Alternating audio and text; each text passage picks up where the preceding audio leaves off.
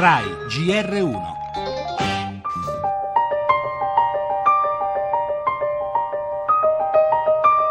Io mi sono sentita proprio buttare verso avanti, è successo tutto velocemente. Non lo so, ho visto mia madre a terra, mio padre che, che mia sorella con il sangue, non lo so, non so nemmeno io. È un maledetto treno, non doveva succedere, non è mai successo.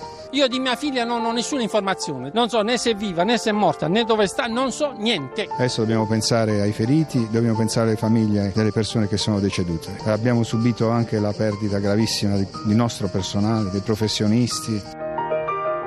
In questo momento a nome del governo abbiamo sentito l'esigenza di venire a dare un abbraccio ai vigili del fuoco, alle forze dell'ordine, ai volontari. Ovviamente continueremo a seguire chiedendo che sia fatta chiarezza su ciò che è avvenuto due treni non era autorizzato a partire. Adesso acquisiremo le scatole nere per errore umano. Si intende che il macchinista ha pensato che ci fosse il segnale a via libera ed è partito. Nel momento in cui il treno supera un segnale con il rosso, il treno si blocca da solo. Se ci fosse stata quella tecnologia, il treno si sarebbe fermato. E perché non c'è? Beh, molto probabilmente è una questione di costi. Faremo le nostre valutazioni. Ripeto, uno dei due treni qui non ci doveva essere.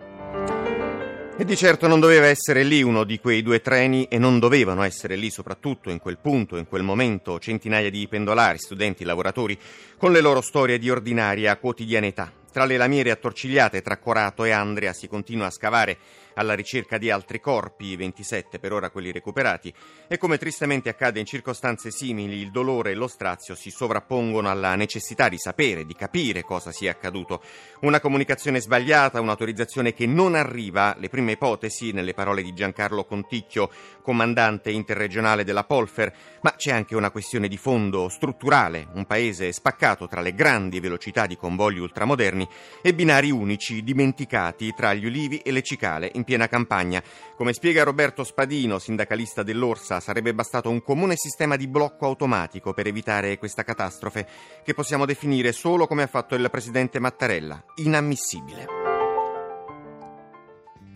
Nel nostro giornale, in gran parte dedicato dunque al disastro ferroviario in Puglia, spazio alle notizie dall'estero, Obama ai funerali degli agenti uccisi a Dallas, primaria ancora negli Stati Uniti, Sanders lancia la Clinton, si infittisce il giallo del, della strage sul volo Egypt Air, nasce il premio Ennio Morricone.